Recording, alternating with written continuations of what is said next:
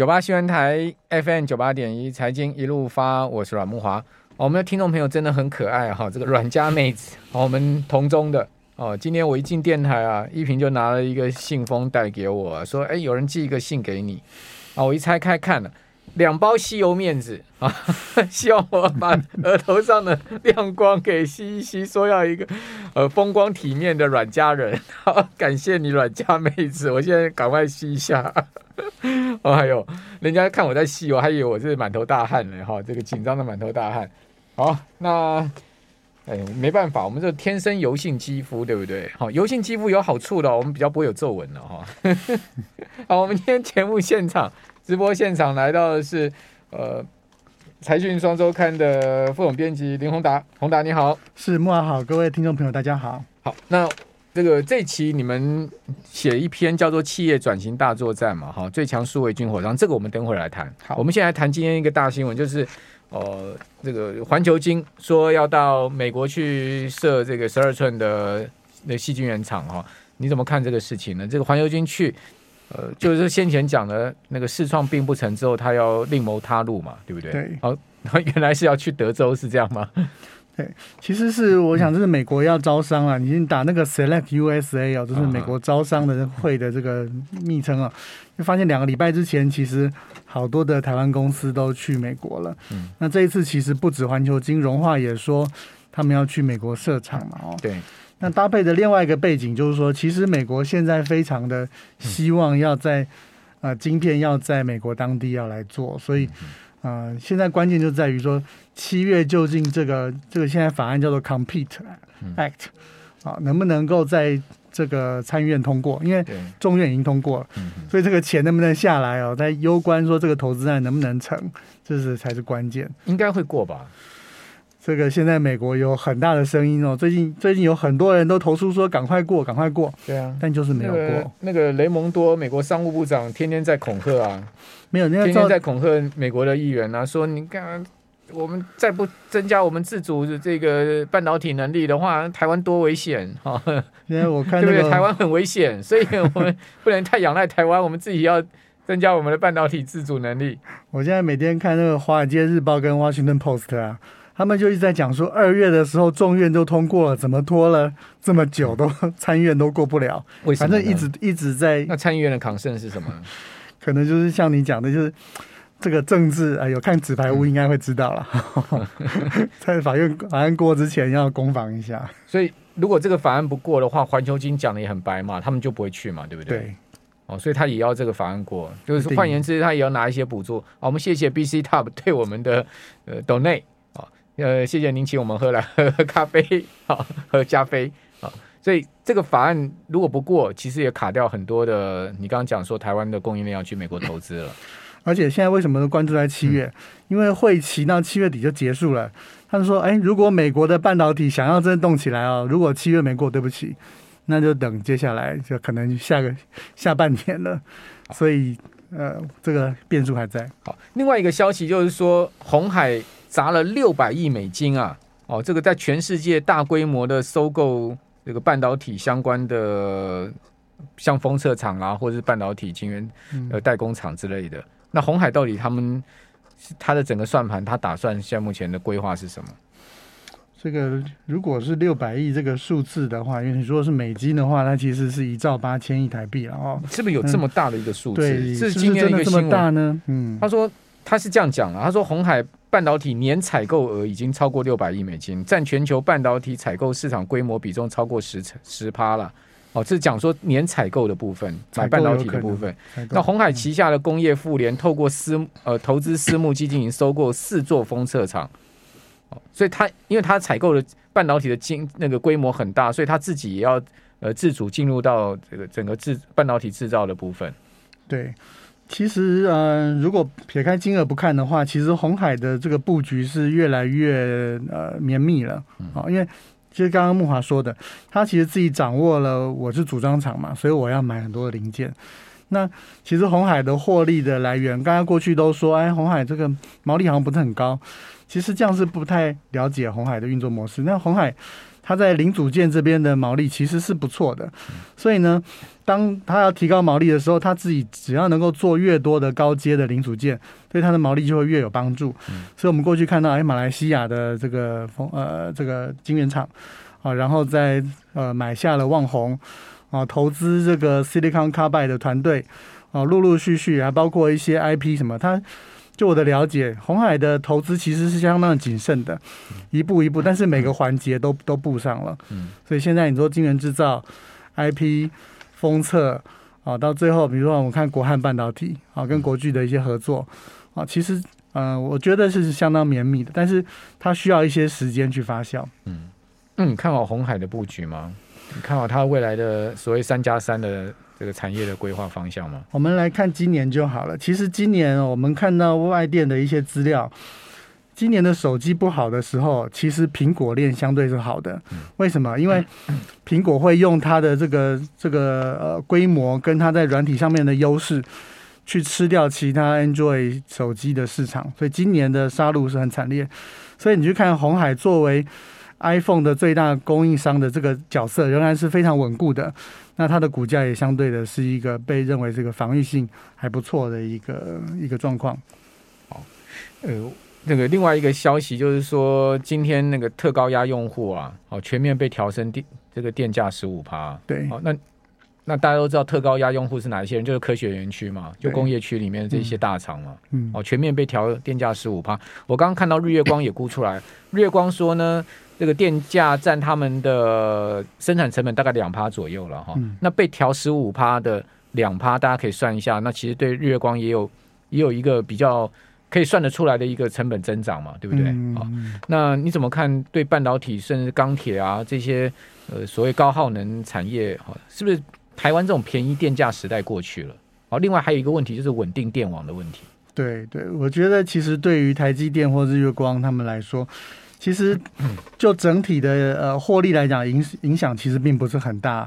这木华兄问我，我就把这个数字的把它查出来。比如说，我现在手上拿的是那个二零二零年台积电的这个企业社会责任报告，它其实有揭露说，这一年二零二零年的时候，台积电大概用了一百六十九亿度的电，其中电力占占百分之九十五。算一算，大概哦，你如果按照我们这次涨幅哦，比如说以每一度电。原来二点四四块来算的话，可能它的这个增加，可能嗯、呃，最后要付出的电费可能就是呃，比如说四五十亿好了。嗯、那但是它的毛利，二零二零年的毛利是七千一百一十一亿，嗯、所以大家可以知道，其实对营收的影响并不是那么大。可是过去我们跟台积电来谈电的时候，其实电是台积电非常在意的一个题目，因为这个呃，台积电的创办人张忠谋一直都在讲说，哎，其实稳定的水电哦。是台积电在台湾能够继续稳定的生产，能够提高效率的一个关键。那如果电压或电力不稳定的话，你可以想象它的良率其实是会受影响的。所以我觉得稳定啊，比这个。电价是多少钱呢？现在的电价其实对台积电来讲，我想影响是还好。嗯，那就算日月光，我们刚刚讲了，它十五个 percent 嘛，哦，如果两个 percent，零点三，乘下去就是千分之千分之几嘛，哦，千分之三了。对啊，千分之三嘛，哦，但是如果不稳定的影响，绝对是超过不千分之三的。一个断电就不得了了。对，所以我想我们的这个晶圆这个半导体产业是高附加价值的，但是如果断电所造成的影响，对我们经济的影响也就会跟着放大。嗯。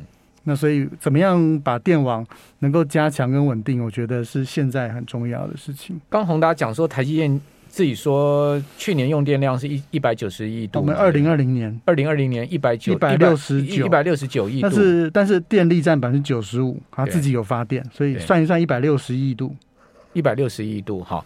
那我想，这个二零二一年更不止了，它可能成长更 major 哈。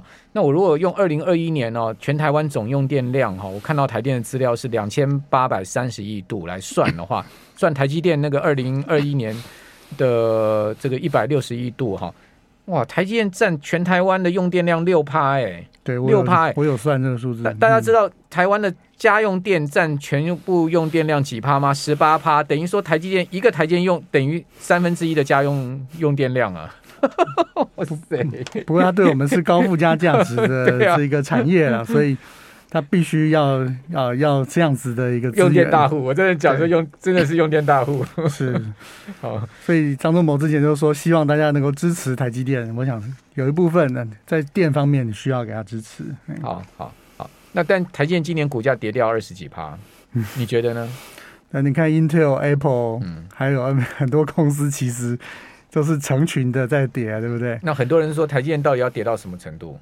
我想你升至少要等到升息结束吧，因为你你现在的那个息去跟你的股价来比，如果美股真的升到三点五趴的殖利率的时候，无风险三点五趴，跟你现在呃可能是一点多趴的这个殖利率，这个两个可能会有点差距。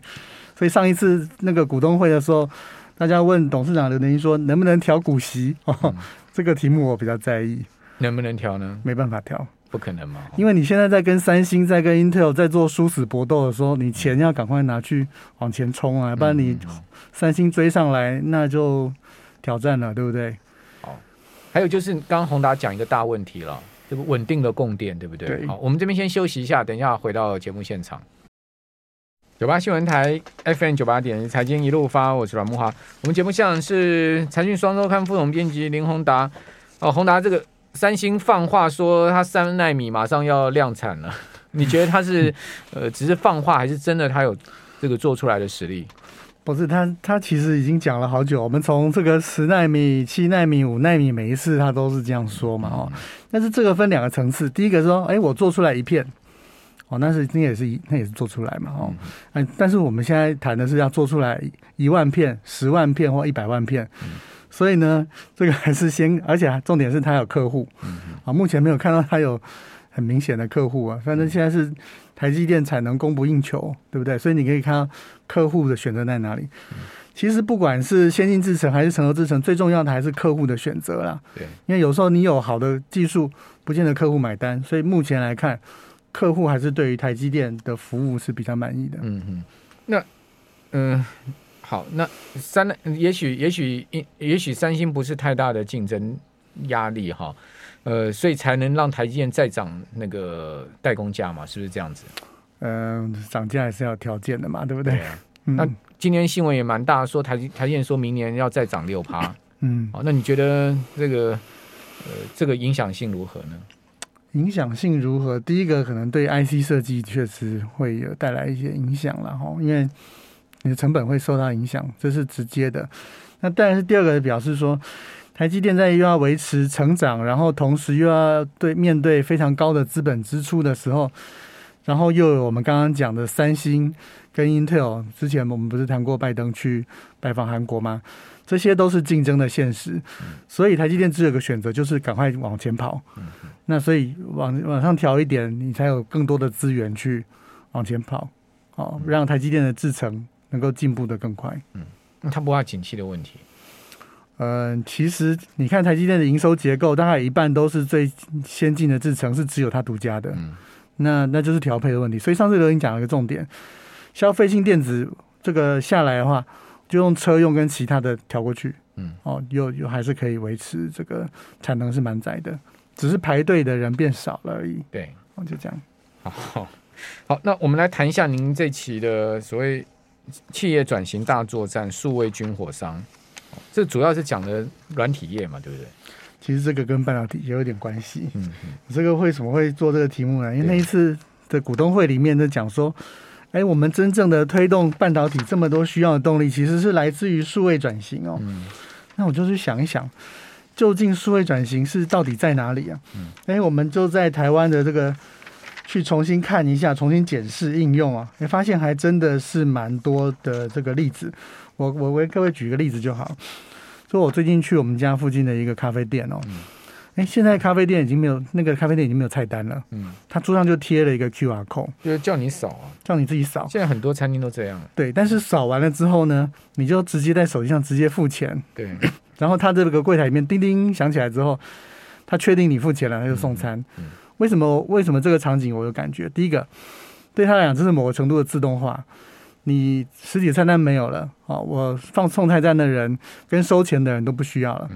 那我这个菜单的数位化之后，我把它放到云端去，变成一个云端服务，或者是你坐在我的餐厅里，其实对我来讲是一样的，因为我只要听到那个叮叮声响起来，表示哎有付钱了，对，好，我就可以出餐。嗯、而且呢，其实所有的事情都也变得更有效率。嗯、那它是真实的是在发生啊，因为呃现在人力要用的更加的精简嘛。对，那这个信用卡这些呃未来不是就受到很大挑战吗？哦，可是这也是一个很大的商机。现在大家竞争的很激烈啊，比如说你现在去做捷运啊，可以看到好多这个什么小时达啊，或者是看到很多的什么新的支付的全银支付的这些的广告。那为什么我这次去采访这个信用卡公司，我才发现原来支付市场这么大。嗯，它一年有台湾光台湾呢，民间消费有九兆，对，其中有三兆两千亿是由信用卡支付的。而台湾的信用卡支付的手续费大概是两趴，嗯嗯，所以你看，就我们这一次他谈的时候，他就说，哎，你知道吗？前一阵子这个苹果不是推了一个 Apple Pay Later，对，这个就是现在最红的，对，所有的支付你通通可以变成这个分期付款，而且呢就没有手续费了，嗯嗯嗯，这就叫做呃这个 Buy Now Pay Later，对，现在非常现在全世界是非常红的一个服务。那就是瞄准我们刚刚讲，你看三兆里面的这个两趴手续费，对，大家就可以重新来分配了。因为这个我们采访的这一位，他就他就说，哎，你看苹果，他把那个手机，你的手机里现在塞了 Apple Pay，对不对？嗯嗯。他还把商家的手里面也塞了另外一个服务，我不就把两边串起来了吗？对。那以前只有银行才能把两边串起来，现在苹果也串起来之后，他说第一炮。就是这个 Apple Pay Later，因为我上面要涨很多服务嘛，那我就说，那以后 Apple 可以取代银行的角色吗？他就说，现在 Apple 还没有这么做，但是以后他就可以这样做。我我我想银行应该很害怕吧？所以你看现在这个相关的支付的新闻很多哎、欸，对，你看对不对？我们大家现在很熟悉接口很多的呃各式各样的 Line Pay，Line Pay，对啊，这都在我们生活中很真实啊，因为有商机，大家要来争夺嘛。现在很多人转账已经不透过银行了，那、嗯、小额转账我就什么 Line Pay 给你啊，对不对？对啊，所以无现金是一个很大的这个商机啊。嗯，对年轻人来讲，这是全新的产业嘛。嗯，而且其实政府的政策也也希望有无现金啊，它可以更自动、更智慧、更智能。而且就像我们刚刚讲的，以前我买个东西是拿出拿出现金来给你，你我才能买嘛。对。可是无现金之后，我就可以，就算我买个十块钱的东西，我可以分四期。嗯嗯嗯。那是只有这个数位化，我才能做到啊。那就很多新服务就来了。嗯。那像你写到的这家公司，就是经营信用卡收单业务的环汇亚太。嗯。那他们要怎么样应应像目前这样的一个新的格局？所以就是我们以前英文谚语不知道，我打不过他的话，就加入他嘛。对啊，对。那他的他的竞争对手，他看到的是像以前像支付宝这样子的服务。嗯那以前像支付宝的话，他跟我讲一个场景，他说，在中国他看到一个影片，啊，有人去爬大凉山，爬了四个小时之后呢，拿看到路边有个老人在卖水，他就拿出手机来逼一下，就买就完成交易了。他说做信用卡的人看到这个，哇，整个危机感大升，你知道为什么？扫扫一下二维条码。对。因为你不可能期盼那个老人拿这个刷卡机出来跟你跟你交易啊，对，怎么办？嗯，所以这一次我们去采访的时候，他们也拿出了两只手机，说：“ 哎，我手我的信用卡现在可以变成把手机变成刷卡机了，两个也逼一下，对，他也变成像这个支付宝这样子啊，来来这样做，要不然的话他没办法面对现在的这种使用环境，而且孟华兄，你你记不记得？”现在你到那个呃百货公司去，哇，你要完成一个交易，有的时候要拍，有的时候要刷，有的时候要感应，对不对？对。如果好多台机器，哇，那店员很忙嘛。对。所以他们像他们这样的信用卡公司，就干脆就把它整合，编一台机器。嗯嗯。哦，这样的话，我就我整合速度快的话，我可以把别人的这个生意呢，我就跟店家说，哎，你就一份合约一份账就结束了，因为。其实你看到上面那些机器哦，每一个都是一个合约。对，那他就利用整合能力哦，跨到网络去，然后把这个传统的服务跟新的服务做整合，嗯，那他就可以成长。所以他的营收翻三倍啊，嗯，这家公司的营收翻三倍。对，这其实是个美国上市公司哦，所以你可以看得到它在它美国的这个揭露的状况。嗯，Global Payments 这家，对，它全球是成长的，也成长蛮多的哦。嗯嗯，所以他们也是因应这种数位商机、数位金融的这个转型，算是成功的一家公司了。对，因为他们是全世界在转型啊。好，过去三年都在转。那那所谓的一点八兆美元的这个投资潮是是什么样的估算呢？这次我们有访 IDC，IDC 又说，嗯，他们的定义其实很清楚，他说，如果我买的这些数位产品是用在这个新的服务或新的流程上，嗯，那这个叫数位转型。嗯。那如果我只是说，哎，我原来本来就就打字的，好，那我买这个新的 notebook，我还是拿来打字，那这个不算。嗯，就是说，因为这样我可以做一些新的事情哦，创造新的价值才算。那如果这样的话。这个相关的需要买的设备跟服务，大概有一点八兆美金，全世界了。比如说，你从那个餐厅从原来的 menu 菜单变成是二维条码，整个系统的一个转换，对，对不对？对，这样子算，这个都算在里面。这个这样就算，但是如果你还是原来要印菜单，对，要那个印表机，好，那就不算了。嗯。嗯哎，可是对我们这种老人家来讲，我还是比较喜欢看菜单的。我不知道听众朋友你们的感觉怎么样？我每次到那个要扫二维条码的店，我都说，哎，就跟朋友讲说，你扫，你扫。我我第一次也不太习惯，我真的不太习惯。哦，可是现在年轻人应该很习惯了。但是我后来觉得好快哦，我只要按两下，然后哎就付完钱，然后东西就来了。好吧，我们还是要跟这个时代。比肩同行，与时俱进就对了。我们也要适适应下去，扫二维码。啊，这个数位商机的转型啊，真的是一个大浪了哈，也值得我们听众朋友您在各行各业，大家都要再去研究一下。好，要跟得上这个潮流啊，才会是未来呃市场商机下的赢家了哈。我们非常谢谢宏达介绍这个事情给我们了解。